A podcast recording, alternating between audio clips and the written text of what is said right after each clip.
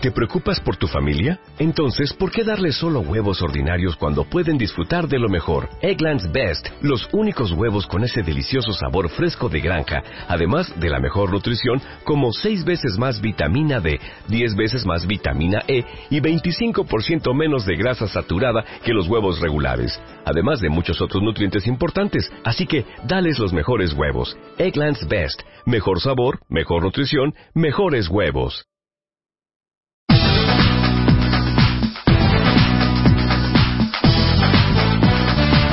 Rompemandos. En Batica de Guatine, que hace mucho frío. Bienvenido al quinto programa ya, ¿llevamos? Dios, ¿quién lo diría? Quin- quinto programa. Quinta de la tercera temporada. La tercera temporada. Si le digo quién lo diría porque parece que no vamos a empezar nunca la tercera temporada. Pues eso, bienvenido al quinto episodio de la tercera temporada de Rompemandos. Os saluda Samu, que hay, me acompaña Osaka. Con la 3DS vivir y coleando. Uy. Y más adelante pues vendrá Paco Taco con su sección, por supuesto. Nada, ¿qué tal habéis pasado la semanita? Aquí el señorito Osaka ha recibido chachan, chachan, la 3DS reparada. Y funcionando. No nos lo podemos creer, han tardado lo suyo. Tardaron lo suyo en recogerla y tardaron lo suyo en devolverla. Que se llamó en miércoles y vinieron un lunes, no me jodas. Pero porque el chaval lo cogió todos los datos mal. Tuve que volver a llamar. Ya, bueno, Que también manda huevos. era un toda pelota. O sea, De yo- mucho cuidado. Ay, por favor. Bueno, pues dicho esto, pues nada, yo no tengo nada que contar. Ya, ya está. Vamos a pasar con el sumario de la semana. El sumario del podcast de esta semana se compone de noticias, Novedades. es que la hay, Por eso, novedades. eh, análisis de Osaka, Medal of Honor Warfighter versión Xbox 360. Análisis de Samu. Dishonored para PC Y versión beta Dragon Quest. y por último tendremos la sección de Paco Taco de manga y anime que hablará de eh, per- El perro tibetano, una película de anime. Paco Taco. Está viniendo puntual a sus secciones. Eh, más le vale, si no sus huevos penden de un hilo. sí. Eh, ¿No sería más doloroso que pendiera de un hilo de su huevo? Eh, no voy a dar más explicaciones. Comienza el programa, esperamos que os guste.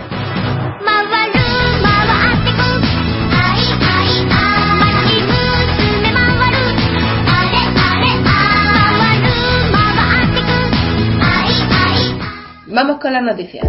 Wii U está a punto de salir. Microsoft ha lanzado su Smart Glass y de repente los mandos pantalla se han convertido en el nuevo tema de conversación y competición. Randy Pitchford, presidente de Gearbox, que son los desarrolladores de Alien Colonial Marines y una de las compañías que más ha hablado de Wii U, ha tenido unas palabras para el mando de la nueva consola de Nintendo. Es el mejor mando para juegos en primera persona que Nintendo haya hecho jamás. De hecho, es el mejor mando para juegos hardcore que Nintendo nos haya puesto nunca en las manos. Es perfecto para aliens. Sobre la comparación con Smart Glass y la combinación Vita más PS3, Pitchford fue muy claro, Con Wii U se han dedicado por completo a esta promesa, la de la conectividad. así que el enlace es directo, rápido e inmediato. Cosas como Smart Glass y Vita aprecian el valor de esta promesa, así que también la ofrecen, pero no lo hacen con tanta dedicación. Resumiendo, lo que ha dicho Wii U es la leche, las demás caca. Yo me reservo mi opinión. Y siguiendo con Nintendo, una buena noticia para los fans de Treasure, el mítico estudio que últimamente mantiene una relación muy estrecha con la compañía, ha anunciado por boca de Masato Maegawa estar trabajando en un nuevo juego para 3DS. Maegawa no ha dado muchos datos que digamos, de hecho se ha limitado a recalcar que el juego será de acción y exclusivo de Nintendo 3DS, lo que elimina todo tipo de multiplataformidad. Wow. Bueno, los juegos de Treasure siempre han sido exclusivos, Sí, pero un juego de Treasure exclusivo de 3DS, eso no puede traer nada malo. Y buenas noticias para los detractores del pase online y los jugadores y gente sensata en general. EA ha confirmado en un movimiento bastante inesperado que Need for Speed Most Wanted podrá jugarse en línea aún sin pase online. Naturalmente habrán restricciones. Concretamente no se ganarán Speed Points, lo que impedirá subir de nivel en el multijugador, aunque sí se podrán disputar carreras, pruebas de velocidad y desafíos. Incluso se podrá hacer uso del autolog. ¿Alguien en EA se ha puesto enfermo o es que Criterion se ha impuesto a los brillantes hombres de negocios de la compañía? Ahora una anécdota. Como todos sabéis, Resident Evil 6 ha sido un fiasco a nivel de crítica, tanto profesional como a nivel de usuario, vendiendo pese a ello millones de copias en un tiempo récord. Hombre, normal, el nombre vende. Hay gente que opina que la saga está rota y Cliff Bers- Blesinski. No, no te compliques. Rumpelstiltskin. Ese es más fácil. Cliff Blesinski, director de Gears of War, quiere arreglarla, o al menos eso dice en su Twitter enviando el siguiente texto a Capcom. Hey Capcom, llamadme, juntos podemos arreglar la saga Resident Evil y careta sonriente. Esto ha ocasionado diversas reacciones que han llevado al productor a reconocer que su broma ha sido un tanto prepotente, pero Capcom UK no parece habérselo tomado demasiado mal y ha respondido al tweet pidiendo a Cliff que lleve una pizza ya que pasa por allí. Y los Eh, fans, como no, más papistas que el Papa. Se ha liado buena, ¿eh? Mm, bueno, seguimos.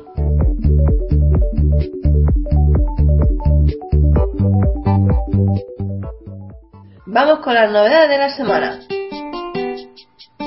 Vamos con la no ¿verdad? de esta semana. Es decir, que no hay una mierda, pero no os preocupéis que dentro de una semana o dos empezará la campaña navideña a casco porro y no nos dejarán tranquilos. Así que seguimos con el podcast. Sí, mis dedos ya se están preparando para tener callo a la hora de redactar la lista.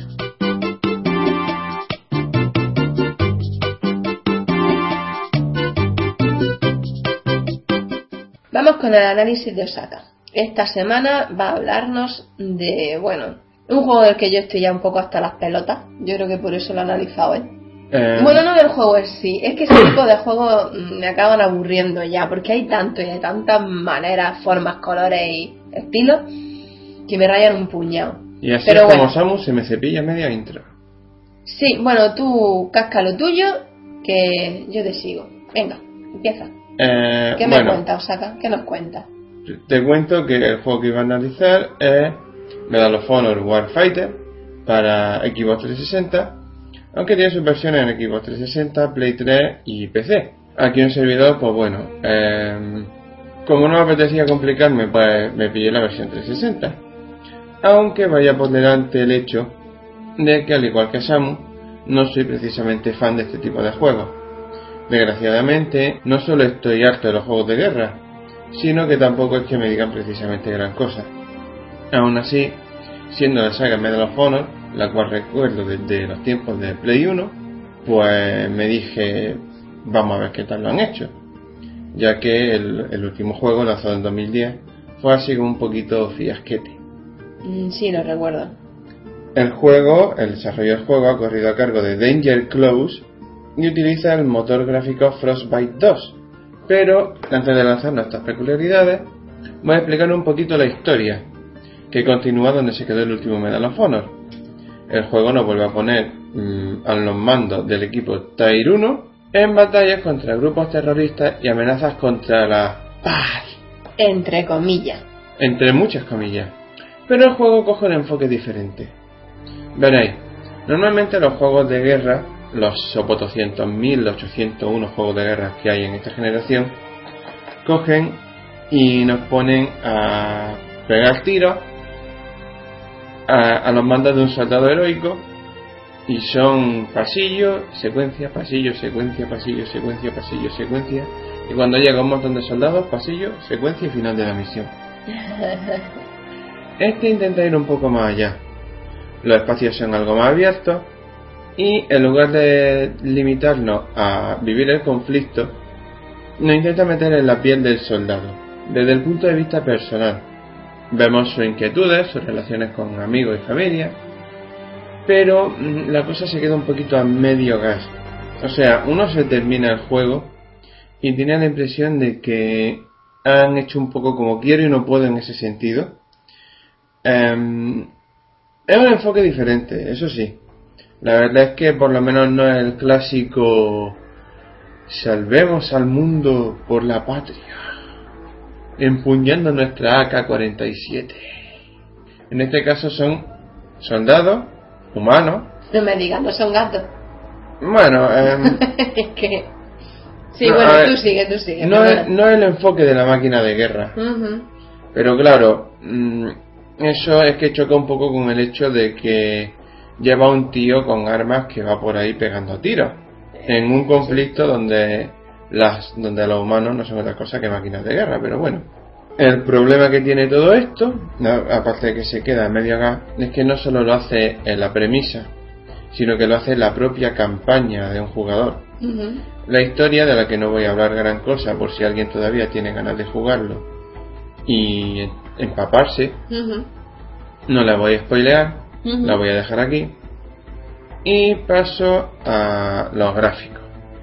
El juego, como ya he dicho, corre bajo el motor Frostbite 2, que últimamente parece haberse convertido en el motor de EA, que emplea todo bicho digital salido de la compañía desde Battlefield 3.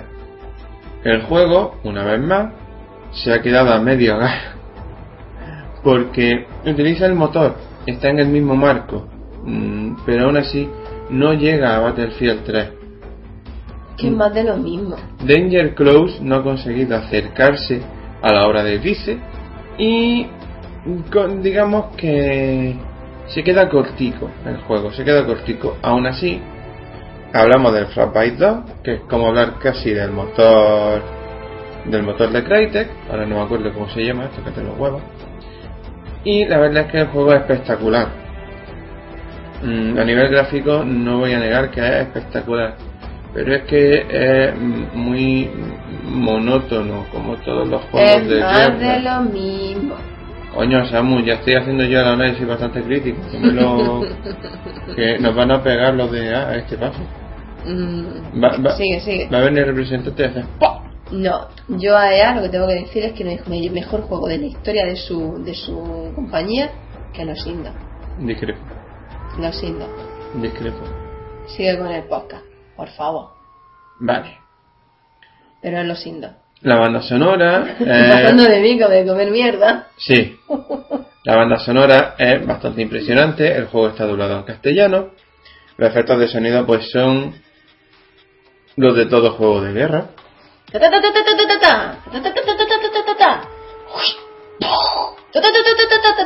¡Eh, tú, cabrón! ¿Quieres seguir grabando tú? No. Venga, anda. Pues luego me chinchas tú en el mío y ya está. Nada, no me gusta hacer eso. El juego, mm, pasando ya a la jugabilidad, pues intenta poner un toquecito, un poquito de pimienta, añadiendo situaciones diferentes. Por ejemplo, nos puede poner a los mandos de una especie de mecha superarmado. Eh, puede, puede meternos en persecuciones en coche o haciendo uso y abuso de una mecánica muy publicitada durante el desarrollo del juego que es la mecánica de asalto a habitaciones. Tócate los huevos. El problema es que, como he dicho, hace uso y abuso. Claro, una cosa es de vez en cuando hacer un asalto a una habitación y otra cosa muy diferente es meterlo una y otra vez, una y otra vez, una y otra vez, acaba hasta los Weber y cuando ya está hasta los Weber y se está acabando el juego te lo meten otra vez más. Y acaba repitiéndose mucho. Claro, ¿qué pasa? A esto sumarle el hecho de que el juego toma cositas prestadas de aquí y allá, toma mucho de Call of Duty, se ve por ahí algo de Killzone, se ve por ahí... Es que es una mezcla de todo. Mm, Call of Duty, Battlefield, Killzone... Si vamos, que han intentado hacer algo diferente, encima se han quedado cortos cogiendo todo, de todo un poquito, ¿no? Ahí está, es que no se puede Han hacer... hecho al- un popurrí, pero no huele eso lo suficiente. No se puede hacer algo diferente cuando coge un poquito de cada. Es que no hace algo diferente, hace una mezcla. Hombre, claro, ya te digo, hace un popurrí de cosas usadas, es como, yo qué sé, que no, que no sale bien. Claro, esto tiene la culpa de que el juego acabe desinflándose demasiado rápido. Que la historia, la historia ya de por sí se desinfla, pero la jugabilidad no ayuda en nada. O sea, puedes mantener un juego fresco jugablemente, pero es que si te repites, y te repites, y te repites, y es siempre lo mismo. Y cuando da al jugador un descanso, de repente te vuelve a repetir, pues la cara. Honestamente, Sí, la caga. Tiene multijugador, eso sí, lo que suele salvar a los juegos de guerra. Pero como no tenemos internet, no hemos podido probarlo. Aunque por lo menos sobre el papel suena bastante bien. Escoge un país, escoge una clase. Y ambas cosas condicionan la habilidad de tus soldados. Puedes, puedes tener más, más velocidad, más precisión, puedes saltar más alto, puedes gritar más palabrotas. Y según lo que hayas escogido, te lanza al campo de batalla. No he mirado los modos que tiene, francamente, para que no puedo jugarlo. Aunque sí puedo decir que el juego utiliza eh, la red social de Battlefield 3, Ujú. que es Battlelog. Total, acabando con el análisis, que honestamente no me parece que me haya quedado gran cosa. Tampoco me ha quedado tan mal. Ya verás tú el mío.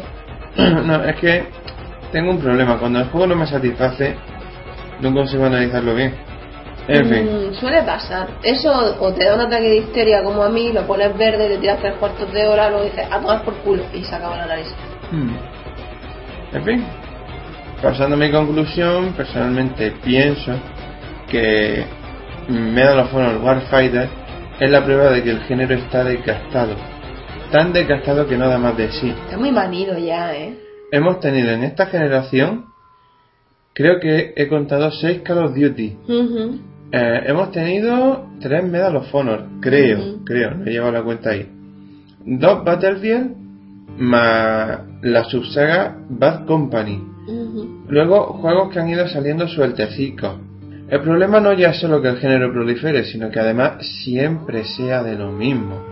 Eh, Call of Duty introdujo varianzas con Modern Warfare, pero claro, entonces pasó a ser todo Modern Warfare. Así que... No. no. El juego... El juego no es nada más que la víctima del desgaste del género. Es un juego bueno, pero no es lo suficientemente bueno. Es divertido, pero no es lo suficientemente divertido. La historia tiene otro enfoque, pero no difiere lo suficiente. Entonces, ¿qué? Pero es un juego que acaba aburriendo y no engancha. O sea, directamente no recomendable, ¿no? Sí, no, honestamente, no recomendable. Iba a decir ni fu ni fa, pero es que no lo puedo recomendar. Si aburre, no lo puedo recomendar. O de chichinabo. Chichinabesco, sí. Sí. Vale, guay. Ciberes, no, No. chichinabesco. Eres chichinabesco. Soy Ciberet. Si no veis muchachada Nui, esto no tiene gracia. Eh, no, más bien no. Esta es una de nuestras bromitas personales.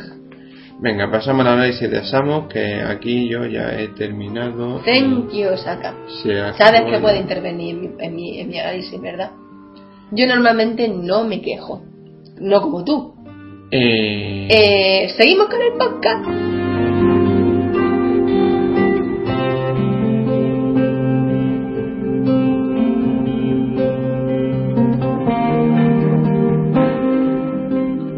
Pues como ya hemos dicho en el sumario y hemos dicho, ya ha dicho Saka y tal, pues me toca. Y voy a hablar de Dishonored, Dishonored no, Dishonored, o sea, deshonrado, Dishonored. Dishonored, para PC, que también salió para 360 y para Play 3, ¿no? Eh, Sí, creo Mm, recordar, mm. pero yo voy a analizar el de PC. no me acuerdo, yo es que salió y fui a por el de PC derechito y no me paré a mirar si tenía versión Play 3, 360. Bueno, que si yo no sepa, tenía. sí, pero bueno, por favor, corregidme. Si Incompetencia mía. No pasa nada. El caso es que, bueno, el, el- el juego, como habéis oído, pues me lo pilló Saca porque yo me he estado muy ocupada esta semana y pues no he podido preocuparme de eso. Así que bueno, es un juego desarrollado entre Bethesda y Arcane Studios y la historia, bueno, a mí me gusta mucho ese estilo, es del género steampunk. Para quien no sepa lo que es, pues son historias basadas en universos paralelos ambientados en la Inglaterra victoriana. ¿Sabes que la palabra paralelo me raya? Paralelo. Universo Paralelo. paralelo. Claro, no eso para tontos, ¿no? Sí, siempre, siempre me raya cada vez, cada vez que me dicen un universo paralelo o universos paralelos. yo tonto tú. Eh, es que es lo primero que me salta a la cabeza. El caso es que, bueno, son universos ambientados en la Inglaterra victoriana, mezclando la ciencia ficción con la revolución industrial de la época. y donde abundan normalmente las tecnologías basadas en el vapor y en unos mecanismos extrañísimos, unas máquinas súper rocambolescas, inventos prácticamente imposibles, pero bueno, que gracias a la imaginación pues funciona. Fíjate tú, un género tan de puta madre y no lo han usado apenas. Es que está genial, tío. Pero ¿sabes por qué creo que es? ¿Por qué? Porque requiere trabajo. A lo mejor porque el juego está realmente currado. Además, tú has tenido oportunidad de verme jugar. Sí. Y la verdad es que el juego está muy bien hecho. Para empezar, por lo primero voy a contar la historia, ya lo demás lo cuento después.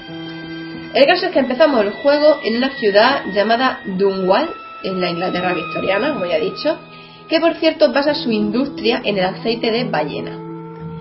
Y tú, o sea, tu personaje, a quien tú llevas, se llama Corvo, con V, que es el Lord Protector de la ciudad, que regresa, el juego comienza cuando te regresas de hacer una misión para la emperatriz, que ha pedido ayuda al exterior para erradicar la peste que está mermando la población de su, de su imperio a paso agigantado. Caso es que las noticias que le llegan a la emperatriz de manos de Corvo son malísimas y justo en ese momento, que por cierto te cruzas con un personaje que dices tú, tú eres chungo y me va a dar el juego. Efectivamente, es chungo y te da el juego. Bueno, pues mm, el caso es que cuando le dan la noticia y tal, la niña que tiene la, la, la emperatriz es la heredera, que por cierto una niña insoportable, a mí me raya un montón. A ver, nada más llegar, lo primero que dice, vamos a jugar al escondite. ¡Ajá! Y tú, no quiero, niña, quiero ver a tu puñetera madre. No, no, juego al escondite. ¡Ajá! Y tú, ¿me quieres dejar en paz? El caso es que puede hacerlo o no. También, bueno, eso ya lo explicaré después. El caso es que la niña no, no, no la aguanto. Bueno, el caso es que justo cuando le dan la noticia y tal, eh, de repente pues pasa algo y te das cuenta de que no hay guardia custodiando el sitio donde está la emperatriz y aparecen pues unos bestias pardas a cargársela Unos asesinos. unos asesinos. Asesinos de los chungos. Pues sí. Se, bueno, a ti te, tú te peleas un rato, eh, ahí es donde entra un poquito el tutorial, que te dice, hey, tienes que hacer tal, tienes que hacer cual. Ya empieza el tutorial con la puñetera niña. Entonces, para esconderte a esto y tú, ¿qué me estás contando? Bueno, pues eh, luego te enseña a manejar dos armas, lleva una en cada mano, pero los tíos son más fuertes que tú, o por lo menos usan magia que tú aún no puedes, te paralizan y le, se cargan a la tía ahí a sangre fría, en plan bestia, la niña sale corriendo y se la llevan. Y a ti te dejan ahí tirado. Entonces cuando aparece el cura chungo, el otro tío que te has cruzado que dices tú, tú eres un hijo de puta. Y otro más que no sé quién es y dicen, Corvo, te has cargado a la emperatriz, tú vas a recibir de lo bueno y te encarcelan. Y hasta aquí puedo leer. Literalmente, tengo chuleta. Pues el caso es que hasta ahí cuento.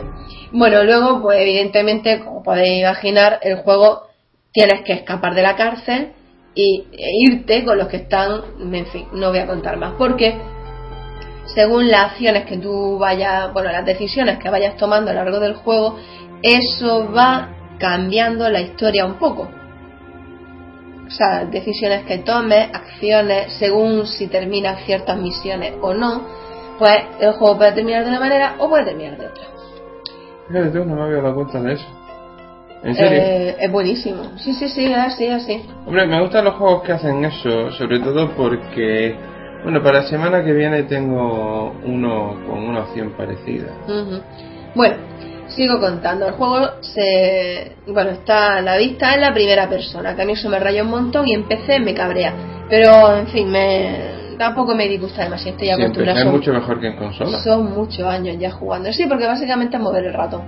Y evidentemente cada, cada tecla tiene una función, que si la hace coge esto, que si la hace hacer lo otro, que si el escape es para salir, que...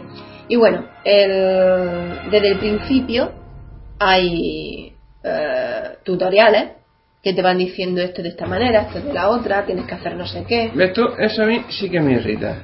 A mí no me la- gusta. Va la acción. Tan feliz, tan contento. Y de repente, ¡jo! Mira, lo tienes que resolver de esta forma. Y te pongo una pantalla con toda la descripción. Sí, sí, sí, ¿Cómo? dices tú, mm, what the fuck. Como nos estamos Si ahorrando... hace 15 años yo me pasaba el juego aporreando el teclado, ¿es así o no es así? Es así. Aparte, Es de que, aparte de que hace 15 años los juegos venían en, una- en unas cajitas bien bonitas, con, Con unos manuales manual. bien gordacos. Sí, que te decían, tienes que hacer tal cual. Entonces tú pausabas el juego y te ibas corriendo a mirar el manual, ¿te acuerdas? Manuales que en algunos juegos eran verdaderos libros de ilustración. Totalmente precioso.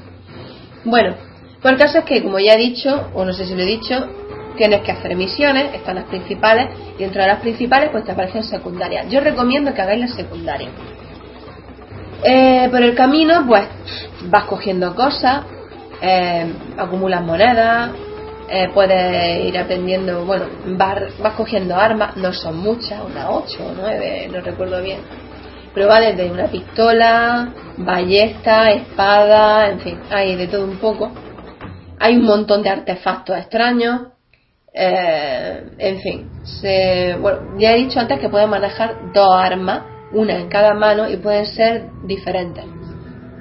Mm. Aunque más adelante te podrás equipar con poderes. Con un tío muy raro que se parece a Johnny Depp. Así que ese tío dirá, hey, ¿qué tengo esto para ti? Y te dará ahí un... En fin, no voy a decir qué te da porque es un poco siniestro. El caso es que cuando te está... Una cosa que me, me llama mucho la atención es que cuando te está escondiendo, eh, pues, están los personajes por ahí, ¿no?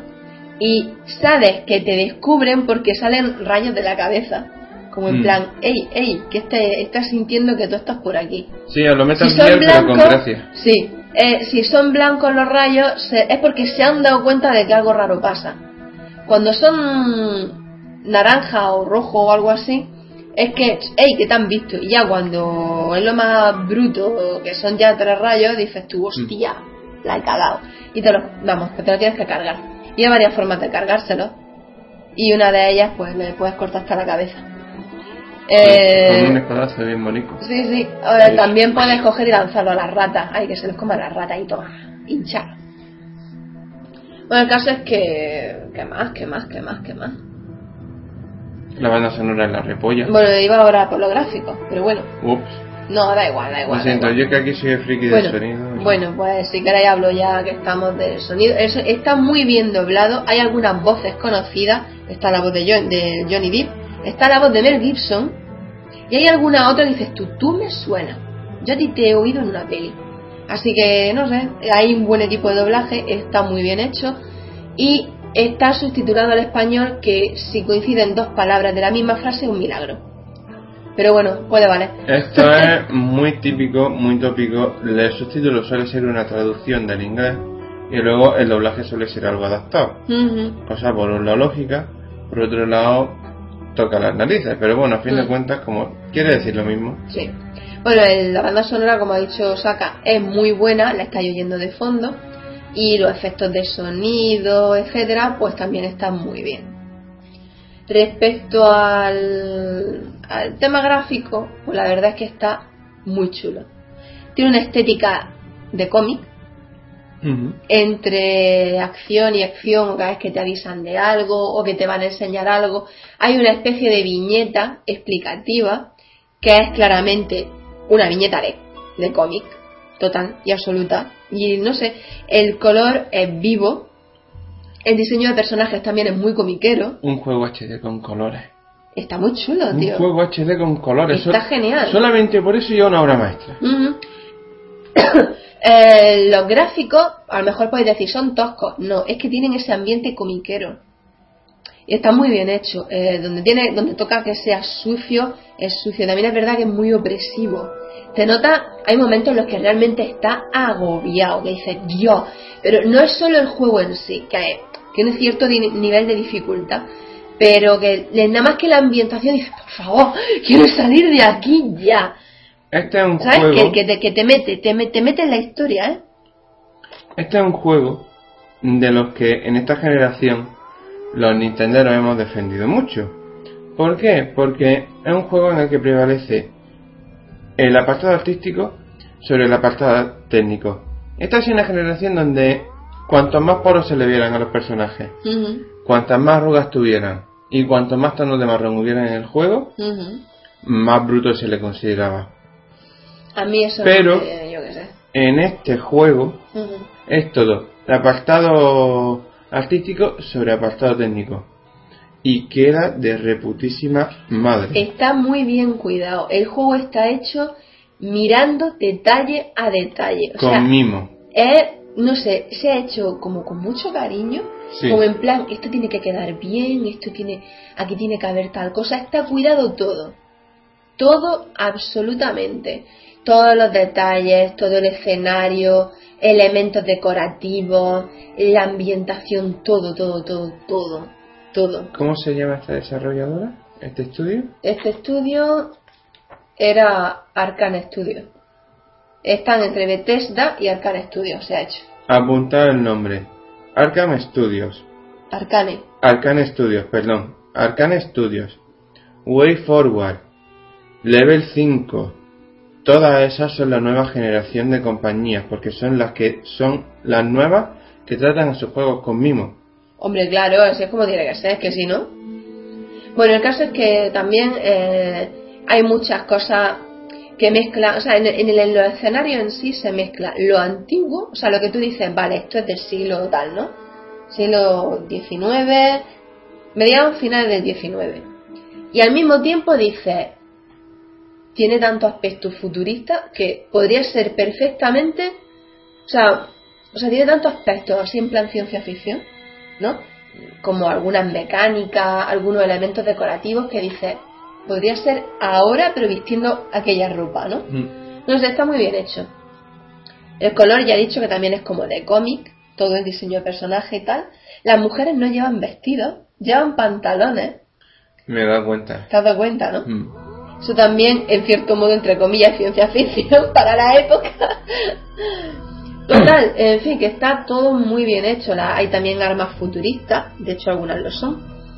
Eh, yo que sé, todo, todo, todo. La verdad es que el juego está muy bien hecho. Está muy mimado, tiene mucho detalle, es entretenido, eh, te mete mucho en la historia. No es que digas tú, oh, algo súper innovador. No, realmente en la historia en sí no es súper innovadora que te caga. Es simplemente que han sabido mezclar la historia con una ambientación y ha quedado de puta madre. El juego un todo. El juego me encanta. Este es uno de estos juegos en los que podemos decir que es un todo. Ah, y por supuesto el final cambia según cómo vayas desarrollando el juego, ¿eh?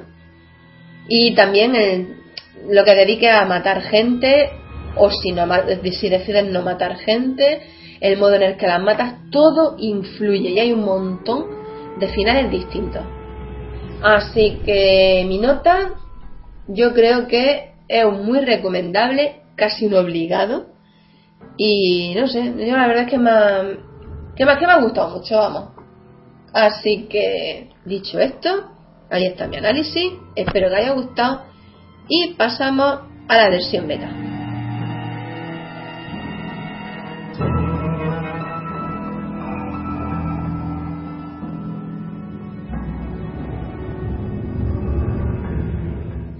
Como ya hemos dicho, vamos a dar paso a la versión beta de Osaka que esta semana trae. Un juego que a mí me gusta mucho, por cierto. Esta semana traigo, pues, una de las sagas legendarias, clásica, que al contrario que su rival no ha perdido su sabor, Ujú. y que es ni más ni menos que versión beta, especial Dragon Quest, primera parte. Bien, ya era hora. Ay, qué bonito Quest.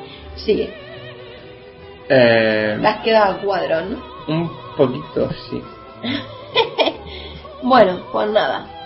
Pues tú dices. La razón por la que he hecho este especial es muy sencillo. Si echamos la vista atrás cuando empezó versión beta, una de las primeras sagas que cogí fue Final Fantasy. Lo hice un poco en plan curiosidad mezcla desesperación porque no sabía qué juego meter. Aunque eso lo motivó también aquella beta que se liberó de Final Fantasy X. Y durante todo este tiempo he ido cogiendo sagas, y más sagas, y más sagas. Y tenía la impresión de que se me olvidaba algo. Hasta que el otro día estoy trasteando por entre mis juegos y aparece un Dragon Warrior. A lo cual yo cojo y digo, hostia, sabía que me olvidaba de una. y fui a pillar Dragon Quest. ¿Cómo has podido olvidarte de Dragon Quest? Qué sé yo, han salido, ¿Cómo has podido, Saka? han salido muchas sagas por delante. Super Mario, Zelda, Dios mío, Sonic, no me lo Pokémon. puedo creer. Pero ¿por qué Pokémon? Bueno, bonito que Dragon Quest. Pokémon también es muy bonito. Sigue con el podcast. Sí, sigo con el podcast. Bien, pues a esta altura de la vida no creo que haga falta que le hable a nadie de Dragon Quest. Pero por si acaso, por si hay alguien que haya vivido en una cueva durante los últimos 25 años, Algunos hay.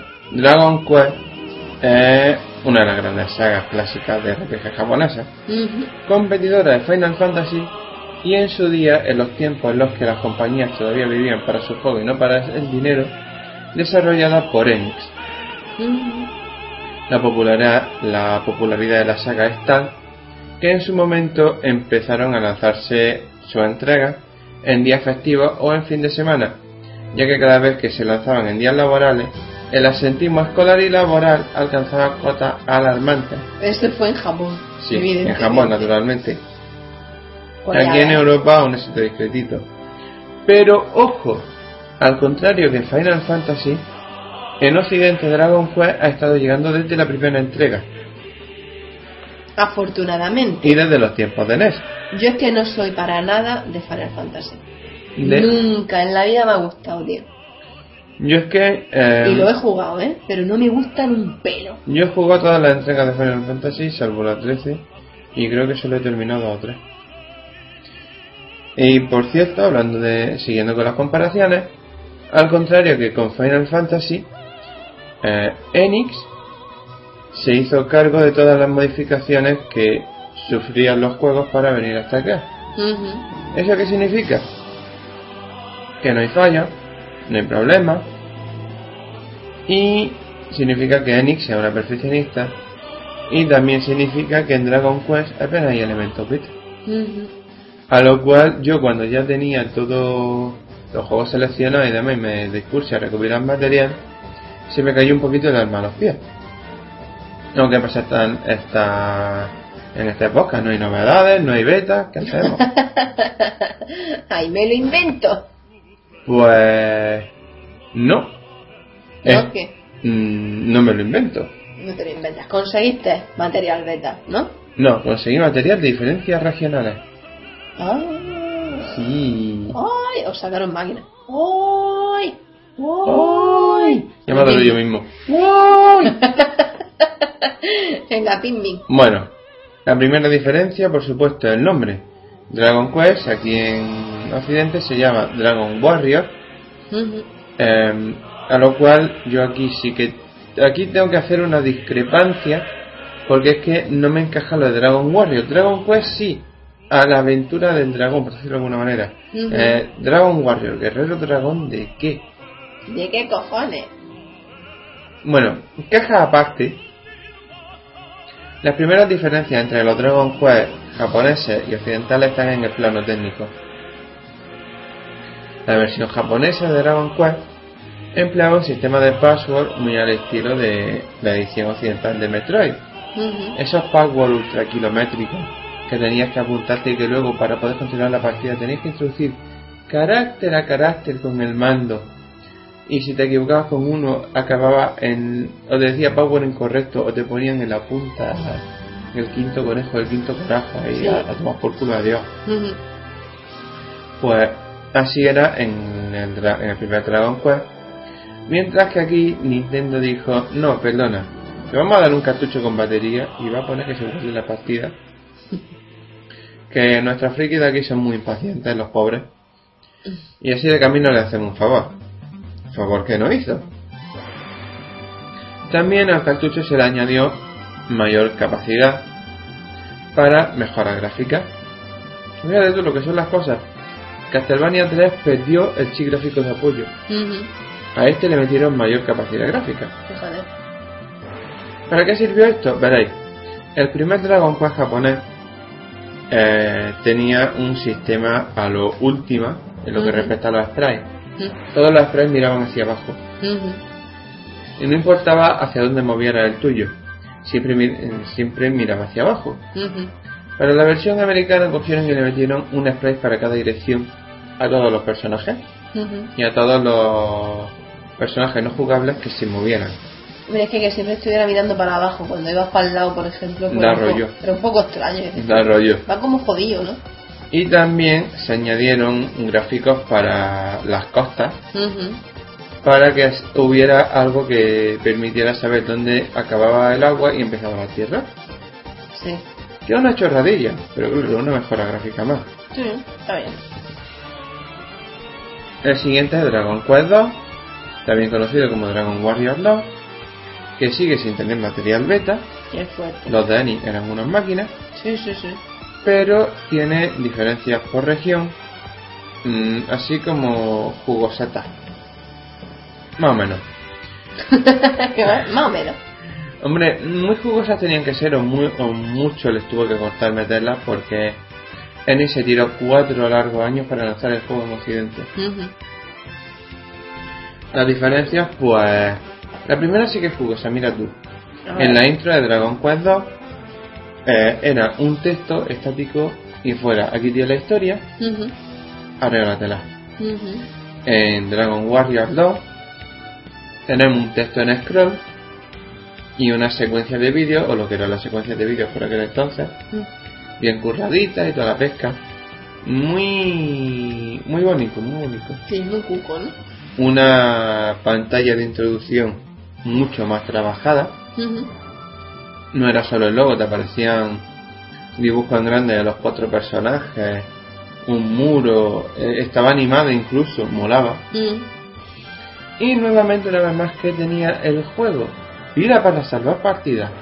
Pero eso era en Occidente. En Occidente, en la tuja alemán. Con el nombre de Dragon Warrior 2. Y ahora pasamos, hacemos un salto en el tiempo. De Dragon Quest 3, no sé qué coño ha pasado que no he encontrado nada. Así que saltamos a Dragon Quest 4. Está el universo paralelo. Lo jodido es que eso solo tiene gracia si paralelo es en plural. Al menos para mí. Pues venga, pues entonces los lelos de ese universo lo están disfrutando. Sí. venga, Dragon Quest 4. Dragon Quest, Dragon Quest 4 que llegó aquí también eh, como Dragon Warrior 4 al final de la vida de la NES cuando ya todo el mundo estaba ay mi Super Nintendo qué guapa la Super Nintendo eh, salió el juego en plan hola Aquí estoy, ¿eh? existo Mirad mirad podéis jugarme en vuestra NES eh, ya la hemos vendido para comprar la Super Nintendo que den por culo Yo es que nunca soy partidaria de vender consolas. yo tampoco Por eso las tenemos todas. bueno el juego fue pionero Mm. en su estructura, ya que no era un RPG al uso, sino que estaba estructurado por capítulos. El juego, por cierto, para quien quiera probarlo, se lanzó aquí como remake en la Nintendo DS. Yo lo tengo, eh, la dificultad me exaspera un poquito, pero bueno. ¿Será que todavía.? no, es que no se me da bien directamente. ¿Cuál? ¿El Dragon Quest 4? Sí. Hombre, era complicadillo, yo que sé, pero tampoco es que tuviera a tanto, no sé. Mm, supongo. También es verdad que hace mucho tiempo que no lo juego. También, Habrá que verme. También yo recordaba el Kid Icarus sencillo y cuando me puse a jugar casi lanzó la, la consola por la ventana. Menos mal que estaba yo ahí para Sí. que lo hiciera. Bueno, pues venga. Bueno, el juego fue, por, su- por supuesto, muy popular en Japón, pero es que es de los Dragon Quest más populares allí.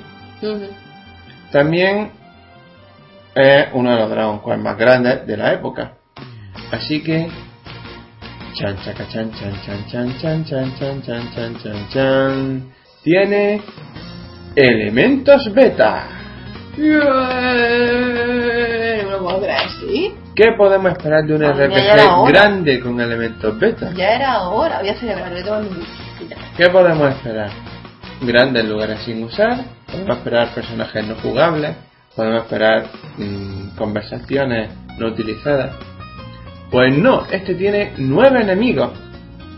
Sí. Nueve enemigos. Nueve enemigos.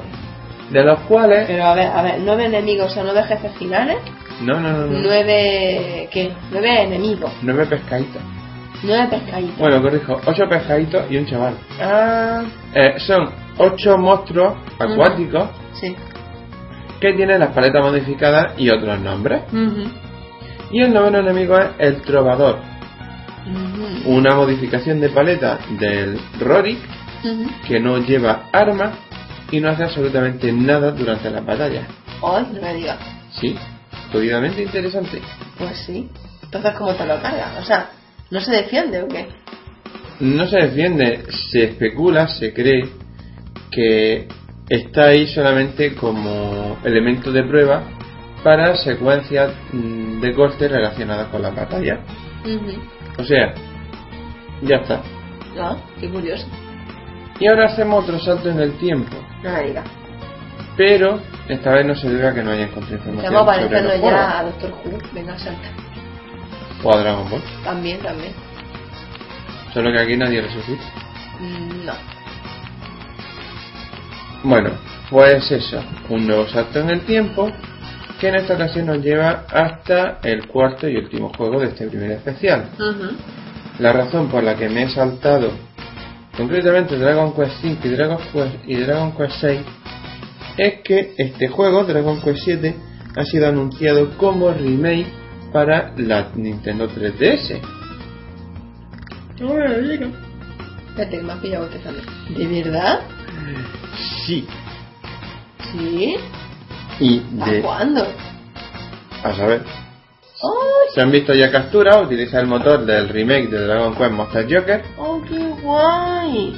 y Y voy a poner mora. todo se ha dicho, se llevaban meses especulándose sobre dónde iría a parar el remake de Dragon Quest 7. Ujú. O iría a parar a Nintendo 3DS.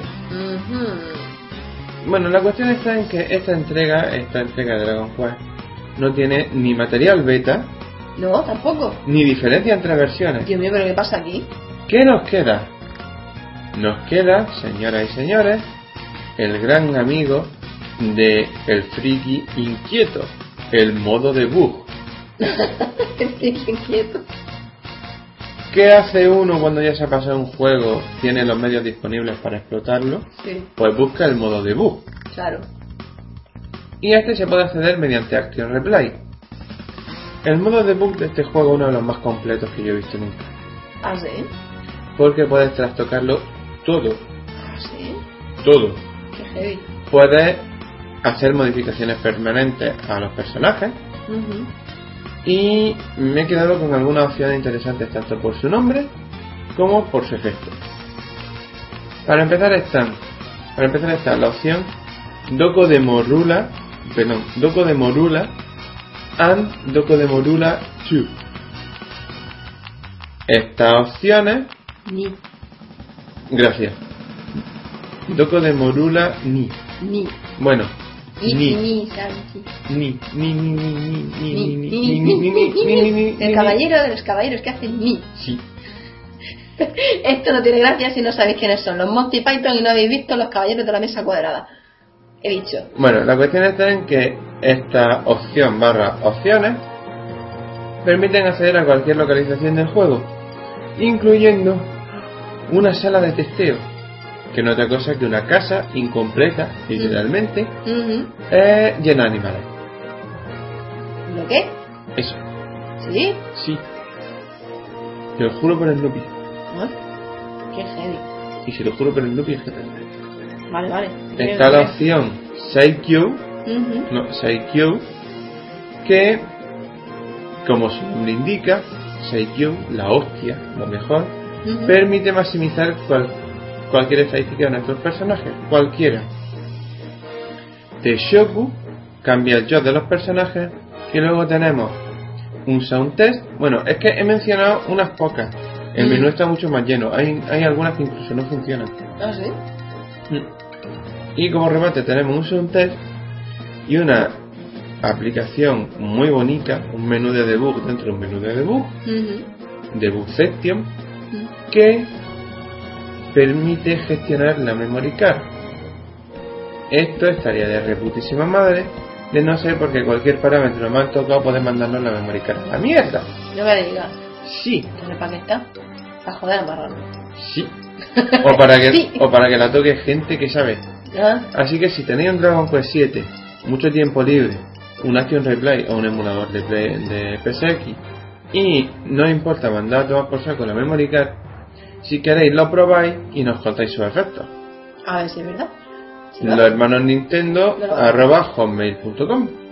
Sí, y nos vas contando, a ver qué tal. Vamos, si os atrevéis. De hecho, a nivel personal me gustaría conocer vuestras experiencias con elementos beta que podáis ver o probar o con menús de bug de los que vamos a hablar en la sección, etc, etc, etc, etc. Ujú. Puntos suspensivos. Esto ha sido todo. Esto ha sido todo. Muchas gracias. De nada. Muy interesante eso de que no tengan beta. O sea, es que no hay beta, no hay nada. Una sección beta sin, beta. Qué heavy. Bueno, pues Seguimos con el podcast.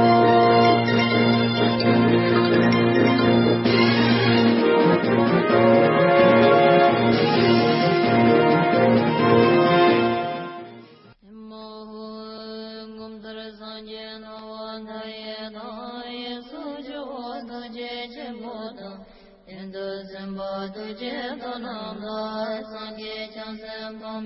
ཁས ཁས Pasamos a la sección de Paco Taco, que ha venido puntualmente esta semana a grabar el podcast. Eh, bienvenido, Paco Taco. Muy buenas. Eh, ¿De qué nos va a hablar esta semanilla? Pues voy a hablaros de una película de animación chino-nipona. O Eh, japo-china. Japochina, china japonesa. eh, Vamos, una coproducción. Tigre y dragón. Menos mal que no se lo pilla. Pues, ¿qué película es? Es. mm, bueno, es- es el perro tibetano. En español. En japonés en sería japonés es Tibet Inu Monogatari. Monogatari. En chino. Eso. Y en chino, Kiniro no Daoye. Ay, qué bien.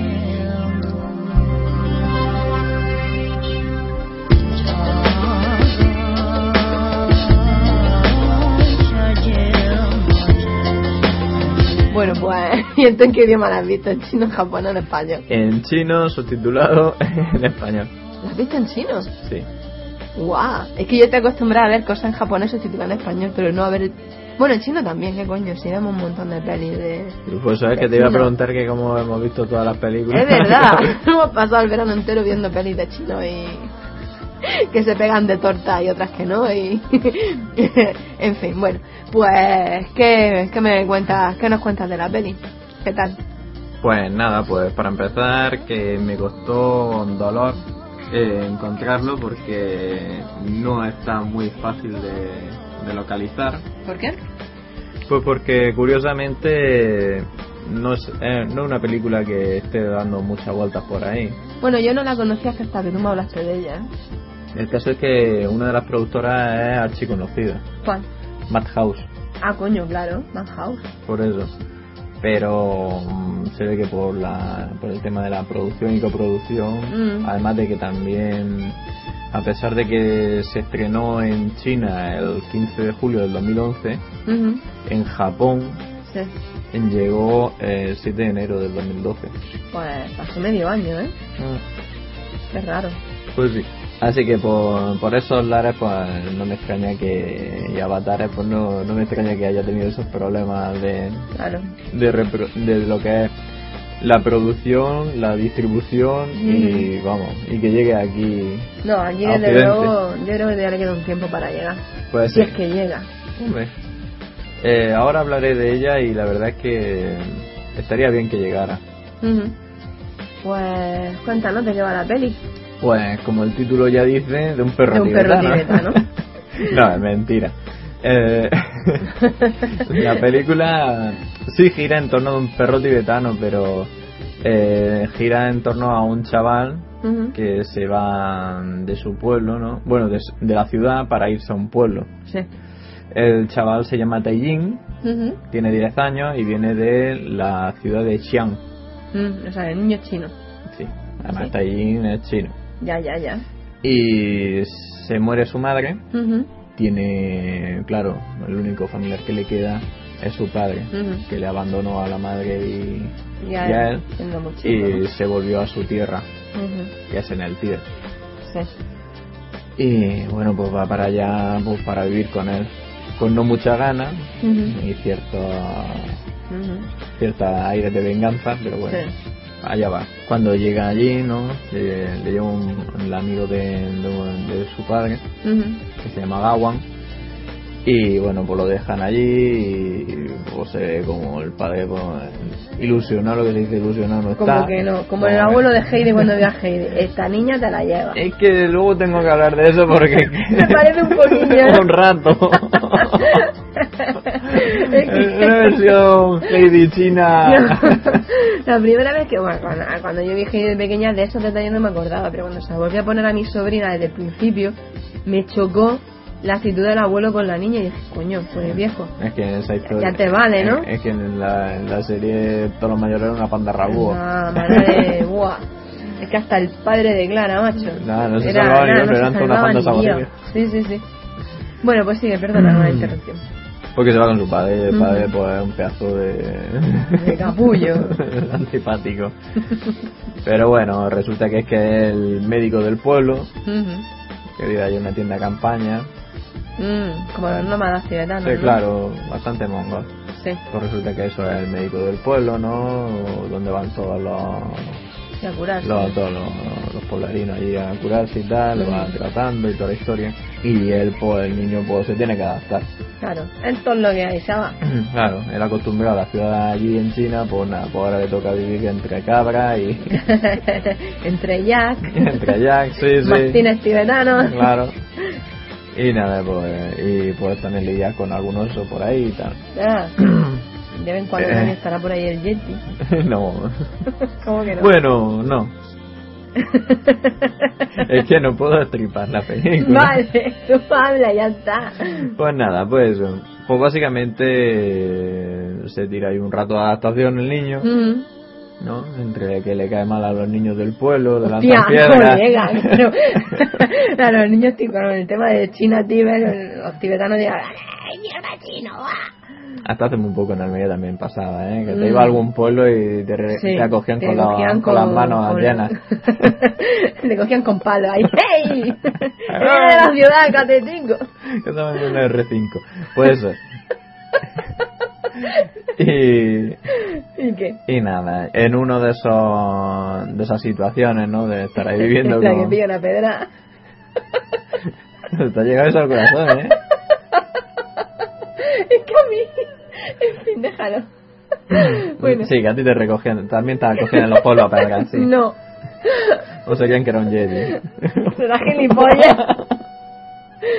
bueno, a ver, que me estás liando. Bueno. Ah, sí, bueno, pues lo que está cuidando de las cabrillas, el pobre. Mm, Y a eso que, que aparece un pedazo de oso. Sí. Ah, pero Eh. que aparece un oso de verdad. No, me lo estoy inventando. Yo estoy haciendo aquí el análisis según se me ocurre, no te jodes. Venga, habla. Y a esto que le va a atacar al niño y de pronto aparece un señor perro tibetano, Ujú.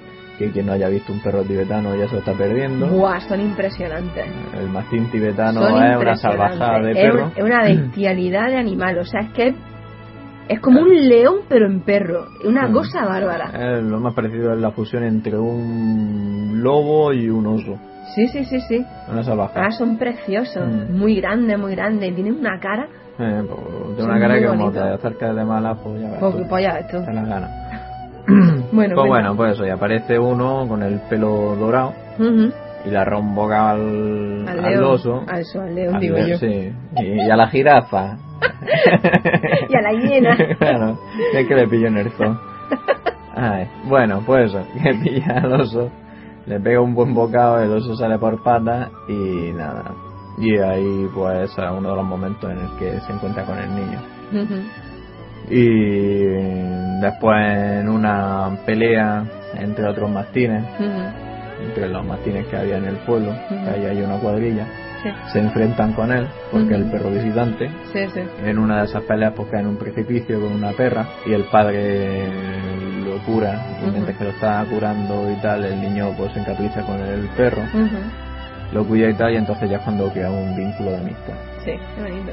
pues sí y bueno hasta aquí lo voy a dejar porque Sí, ya está, no cuentes más. hay por ahí otras situaciones más por otro lado y tal y, y la verdad es que la, la historia pues, no da mucho de sí, el- porque como hablo un poquito más, ya al final, pues. Al final lo cuento. Al final lo cuento todo. Bueno, pues entonces cállate. Bueno, ahora voy a hablar de los personajes. Los personajes, pues el prota es Taijin, Ujú. un niño de 10 años que viene de Xi'an, Ujú. que acompaña a sus padres y viene a participar a este programa.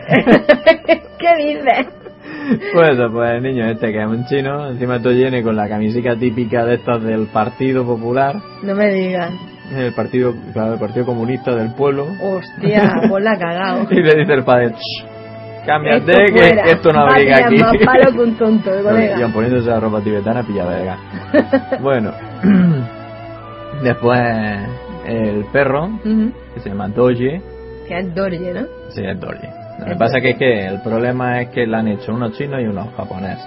Uh, entonces la Y, y, y- y los nombres son tibetanos. Afortunadamente, Paco Taco y yo conocemos muchos tibetanos. Tenemos muchos amigos del Tíbet y por suerte sabemos algo de tibetano. Por Así eso. que no hay la- problema. Por eso, que es Doji. Dorje. Sí, Doji. Eh, bueno, después está el perro chiquitico del padre. Que se llama Wala. O sea que el padre también tiene un perrete, ¿no? Sí, un perrete que Perrete es un lasazo. Ah, no me digas. Sí, sí, muy bonito. ¡Qué bonito! Pues sí. Oh, si no habéis visto nunca un re- son preciosos. Sí, es como una especie de sisu, Sí, pero así. Paco Taco tenía una perrica. Sí. Así. Bueno. Eh, después el amigo del padre, que es Gawan, Ujú.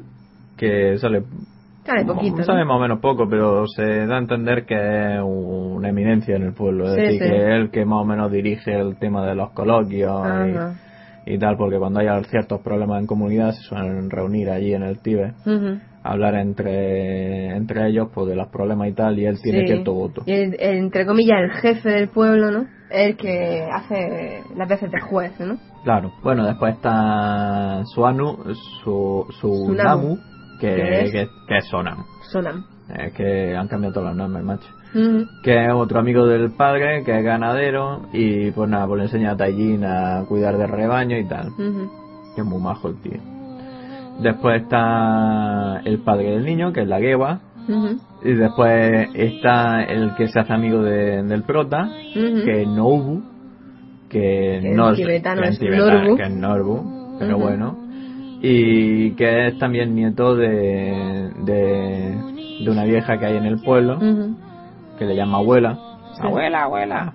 Ujú. No se sabe si es que es su abuela de verdad o que es que simplemente es la mayoría del pueblo y es de su En- familia. En Chihiro al final ayudaba la llaman abuelita, que eso a mí me raya un montón. Es que se- son muy cariñosos los En asiáticos. fin, Pues eso, ahí. y la, la abuela tiene su gracia también, porque se dedica a hacer medicinas, Entre comillas. entre comillas, de dudosos resultados, Sí, sí. que son que para que te crezca el pelo, para que Ya. ligues, para que Sí, tal. Y al final, pues, siempre tiene, siempre tienen cierta rencilla entre el padre del niño Y y, la vieja, ella, ¿eh? porque, claro, el padre dice, no toméis esa mierda que os voy a poner malo, ¿eh? Claro. Y, después llega la abuela y dice, oye, ¿qué estás diciendo por ahí? Que no tomes mi medicina. Y bueno, y finalmente pues está la chica guapa, ¿no? Ujú. De toda la historia de esta nipona. Sí, siempre hay Que, alguna. Hombre, si no, donde se luce ahí el ilustrador. Hombre. Que se llama Mieldulma, que es Drolma, en realidad, pero bueno, le han puesto así el nombre entre los chinos y los, y los japoneses, Japoneses. que es la ayudante y la aprendiz de, de médico, que, es Ajá. médico, que ya estudia medicina. Después hay unos cuantos personajes más, hay una banda de, de, de forajidos que se dedican nada más que a extorsionar al pueblo eh, y tal y cual, pero Pero. lo vamos a dejar ahí. Que porque qué, si no, son ya que muy, muy secundarios, Sí, ¿no? Claro, después también está el padre de, de- de- el maestro del padre del niño Sí. y tal, que yo creo que será Bompo porque ese de, maestro tibetano tiene poco, Ujú, es decir, será Bompo seguramente, ujú. porque budista no es. Ya me imagino. Y nada. Bueno, eh, decir que la producción, vamos a dejar ya lo que es el tema de personajes, eh, decir que la producción, eh, como he dicho antes, ha sido una coproducción nipon-china. ¿No? o, no sé cómo decirlo. Japochina. Japochina Ya está, qué o maldad. nipona-china, china-nipona. Bueno, Da- da- ah, da china-nipona mismo. queda bien. Sí, sí, ¿verdad? Sí, sí, Ya. lo vamos a dejar en eso. Bueno, pues sí, ninguna. Y nada, y eh, pues eso, la ha hecho la empresa Madhouse, Ujú. De la que el que lo dirige es Masayuki Kojima, que alguno de por ahí ya lo conocerá. Además de sí. pues sí, para que no, ¿eh? Y eh, para el que no, pues, pues deciros simplemente pues, que ha trabajado en series como Azuki-chan, Ujú. una serie que a mí me gustaba mucho y a mi hermana también. Además tiene muchas gracias esa serie. Porque Claro. la niña tiene el mismo nombre que la judía roja, Azuki. Claro, Mm, pues eso. Después estaba también Master Keaton, que es una serie muy guapa. Muy chula. También trabajó en el storyboard de Carcasto Sakura, vamos. Ujú. En la serie Monster, ¿Cuál? serie Monster, ¿no te acuerdas? Ah, es verdad. La del médico que se va a Alemania, el Sí, médico sí, japonés sí, que se va a. Alemania. Eh, también eh, trabajó, eh, por eso digo que nos suena a ti y a mí, Ujú. en Abenobashi. Oh, hombre, Distrito Comercial Avenobashi. Por eso, que Qué buena era esa. De hecho, ahí trabajó en unos cuantos episodios. Y nada. Y pues bueno, pues deciros que tiene cierto caché. Así que por ese lado, decir que no estamos hablando de que hayan cogido al más pardillo del estudio y dicen, mira, vamos, ponte tú aquí que no sabemos cómo trabajar esto. Después, en el tema chino, pues, Sí. pues aquí ya estamos hablando de algo que no dominamos no, mucho. No. Aquí estaría bien contar con el sucio. Pero bueno, el, el, el logo que sale al principio a mí me suena un puñado, con un dragón Sí. así dorado. Ajá. Así que por ahí ya vamos bien. De Mortal Kombat. No, no es de Mortal Kombat. ¿No? Ni tampoco es del restaurante que vamos- que vamos a comer. A ver, eh, la empresa se llama China Films Group Corporation, que se dedican básicamente a la distribución y producción. Eh, por lo que estoy viendo, su base está en Beijing, en la República Popular de China. Hombre. Y bueno, eh, es que he tenido que tirar un poco de Wikipedia, por no decir mucho. Y me parece a mí que es su primera aventura con el tema del anime. Sí. Sí. Tiene pinta. Sí. Así que, bueno, está bien eso. Angelico. Alguna vez tenía que ser la No, hombre, y que les viene muy bien también a ellos y a los japoneses, que tampoco están ahora muy bien de moneda. No, yo creo que estamos todos muy mal. Deberíamos No, no, no, ayudarnos no. entre, entre, entre todos, es verdad. Creo que así Por se eso. pueden hacer cosas muy interesantes. A ver, por ejemplo, ellos han estado con películas como Warlords, Los Tres Reinos, Ujú. La resurrección eh, del dragón. La Resurrección del Dragón y Kung Fu Hustle. Y podré... Proteger. Protegido, mejor. protegido. Nah, En, en francés, pero protegido. ya, Ese que viene franchute. Bueno. Total. Bueno, eh, bueno, ahora queda mi conclusión. Sí, conclusión, no te, te andan mucho. No, no, no, no, no. La conclusión es que de animación va cojonudo. Sí, suele pasar. El storyboard también está cojonudo. Y los fondos, pues, cumplen también. Sí. Es decir, se nota que está la mano de Madhouse. Madhouse siempre se ha caracterizado por sus colores que utilizan, que utilizan colores suaves, sin llegar a ser el pastel pastel. Sí. y que también tiene muy buena mano, que leche, Mm, hombre, haciendo sí, y la tal. es que sí. El diseño de personaje está muy gracioso. Hay veces que el protagonista te recuerda un poco a Jaiba. Sí. Con el pelo así. Soy el único que tiene cresta de toda la Sí. serie. Los demás están como muy currados, pero el niño lo han dejado así muy. Hagamos aquí un mini Goku extraño. Después el, el diseño del, de los perros está muy bien hecho.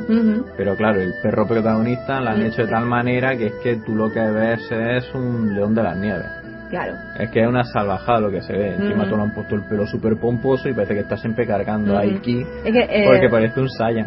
hay una cosilla a, a la gente que lo escucha. Y es que ese tipo de perro, el, el mastín tibetano, en el Tíbet se le suele llamar león de las nieves. Mm, sí. Por lo feroz que es, la melena que tiene. Y tal. que tiene un rugido que Y tiene un rugido. Nosotros hemos tenido oportunidad de ver uno. Y lo vimos una vez ladrando y nos quedamos a cuadros. Porque es bestial, ¿verdad? ¿Te acuerdas? Sí, pero curiosamente en esta película no utilizado ese ladrido. No, es que parecía realmente un rugido. Es que Era como ¡guau! es que una cosa muy es que bestia. Pero bueno, en esta película no la han hecho. No, pero bueno, da igual. Es un animal realmente hermoso, es muy Sí, bonito. sí, sí. Pues aquí vamos. De hecho, la película prácticamente endiosa al perro. Eh, todo gira alrededor de- de- del tipo de perro y la importancia que tiene el perro en el Tíbet. Porque claro, allí es el único aliado que tienen el Tíbet. Claro, además es que es muy importante para la sociedad Claro, tibetana. claro, porque son el que cuida del rebaño, el que te protege en momentos de tempestades, porque allí en el Tíbet ya sabemos que el tiempo cambia. Sí. Se, Yo he- se cumplen las cuatro estaciones del año en un día. día. En un mismo día. Eso. Nosotros no hemos estado en el Tíbet, pero tanto gente del Tíbet como gente que conocemos, amigos nuestros, que han ido al Tíbet, nos lo han dicho. En un mismo día sentir un frío intenso hasta el calor más agobiante. Claro, de hecho empieza... De menos 40 grados centígrados, Ah. que eso ya es bestial, te llegará a alcanzar 50 grados o algo así. Empieza, las mañanas empiezan con 15 grados. Ujú, Después el atardecer está a 34. ujú. Después el atardecer pasa a unos 27 y Ujú. la noche la pasa a menos 15 grados. Ujú, Eso. Yo no sé quién me dijo que en invierno podían llegar a los menos 40 o por ahí. Sí, y en verano llegar a alcanzar los 50. Hmm. De hecho, allí hace más frío que en el Polo Norte. Sí, sí, sí. Por eso se llama, por allí, por esa zona, se, se cataloga el tercer polo. Ujú. Bueno, eh, a ver, ¿qué más lía? Tu conclusión, Pues sí, mi conclusión, que el diseño está genial. Ujú. Eh, las voces que voy a decir no escucho en chino. Confiamos en que si alguna vez llega aquí, coja un estudio bonito, apañado, que doblen bien. No sé. Sí, bueno, en China está curioso. Algo. Tema, de, por ejemplo, de ambientación, pues yo que sé, algo del Tíbet, Ujú, pues está bien. ujú. Lo que pasa es que cuando ya descubres el final de la película dices tú, ah, vale. Ya. Es que al final... No, no, no lo digas, cállate. Pero bueno, está. pero la ambientación está más o menos bien. O sea, sacan muchos vestidos tradicionales Mm. y bueno, el té tibetano lo toman raro, pero bueno, ¿Por qué? no le echan harina. ¿No le echan harina? No. Es que el té tibetano lleva harina. Eh, en conclusión, finalmente, al- después de todos estos puntos, Ujú. como he dicho antes, recuerda algo a Heidi. Sí, ¿verdad? Sí, de hecho hay un momento en el que dice, estoy viendo un episodio de Heidi. Porque está el niño con la flauta ahí tirado en el césped y las cabras ahí dando botes. Y, lo- y encima todo el perro se parece a niebla. Pues en que niebla era San Bernardo. Entonces cuando escuchas tu pero, ¿tú qué? Aquí el muchacho no se come un rosco, pero bueno. Pedro tampoco se lo comía. Pues bueno, y pues eso. Entonces, pues quieras que no, pues eh, te hace una idea de más o menos la ambientación que tiene. Sí. La película la recomiendo. Ujú.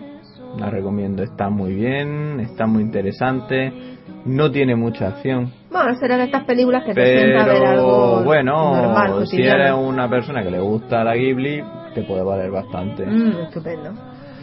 Y lo único que os va a costar mucho trabajo dar con ella. Pues si quieres, di dónde se la puede pillar la gente. Yo ¿Dónde lo... puede verla? Yo es que lo vi en, en online, Ajá. que lo tenían puesto en un... ¿Cómo era? Videopam, me parece que se llama. Sí. Un- Un falso. no, un sitio de almacenamiento gratuito. Ajá.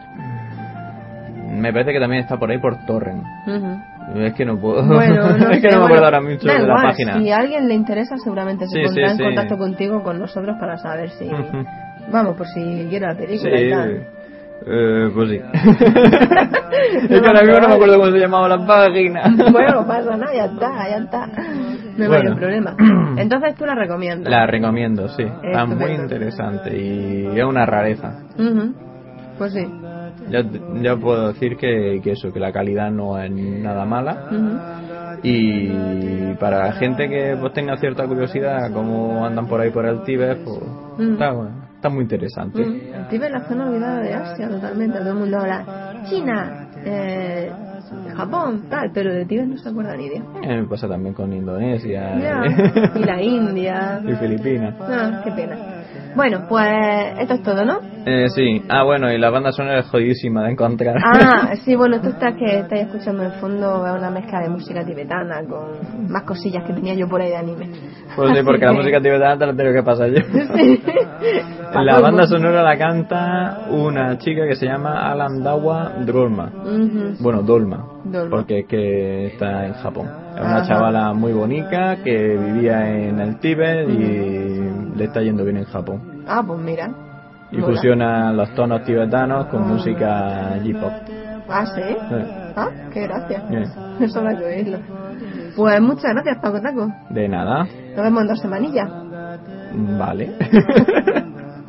Venga, hasta pronto. Hasta luego.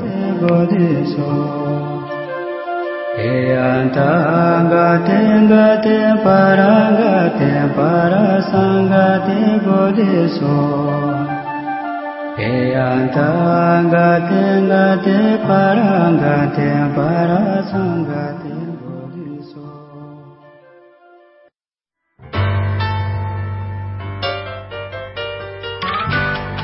Y esto ha sido todo.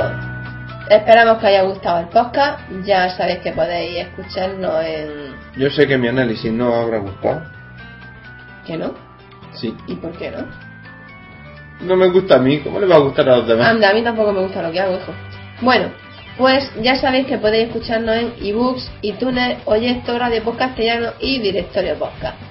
Aparte de eso, pues Si alguien vive cerca nuestro y nos quiere prestar su clave wifi, nosotros gustosamente la tomaremos y recuperaremos los blogs. el vecino es que está gilipollas, tío. O sea, el vecino es que no... O sea, como esté el hijo, guay. Pero como esté el vecino, tú le dices wifi y el tío entiende por wifi la tabla de la Nintendo. O sea, la tabla de la Wii. Aparte de que tiene una Es que así, o sea, me presta el... Sí, sí, no, no, lo de hacer gimnasia no. Por favor, me presta la clase. Eh, no sé de eso, eso mi hijo. Tú inténtalo. Y dices tú, oh Dios mío, oh Dios mío. Así que tenemos que esperar a que esté el vecino, que es más majo, y le pedimos la clave. Entonces él dice, venga, sí, pero no sé por qué la cambia todos los días, como diciendo, venga, te la dejo un ratito. Mañana no. Menos mal que aquí un servidor tiene como sustraerla. Él dijo, puta. Claro, si, si no, ¿tú cómo crees que podríamos mirar nuestro correo cada 3-4 días? Porque para más no da. No, la verdad es que no. Para más, no da. Bueno, pues esto ha sido todo. Esperamos que haya gustado el podcast. Eh, os recomiendo encarecidamente que veáis, que probéis el Dishonored, o el Dishonored, como dice Osaka. Y que si podéis o tenéis oportunidad de ver la película que ha recomendado Paco Taco, que la veáis. Porque la cultura tibetana no está muy extendida, no es muy conocida, excepto los que están muy imbuidos en ella y la verdad es que es bastante, bastante interesante. Así que esto ha sido todo. Muchísimas gracias por escucharnos, por estar ahí todas las semanas. De verdad que os lo agradecemos un montón. Un abrazo muy especial, muy grande, muy fuerte, muy cariñoso a José Luis Arcángelo, que lo veo de vez en cuando, trabajando. Manuel Hispano, Kate54, W. Krauser, A Miguel Negrillo, a todos los que lo escucháis. el atajo. Pues nada, que tengáis una muy buena semana, que os lo paséis muy bien y que no paséis frío. A la semana que viene. La semana que viene. A comer castaña.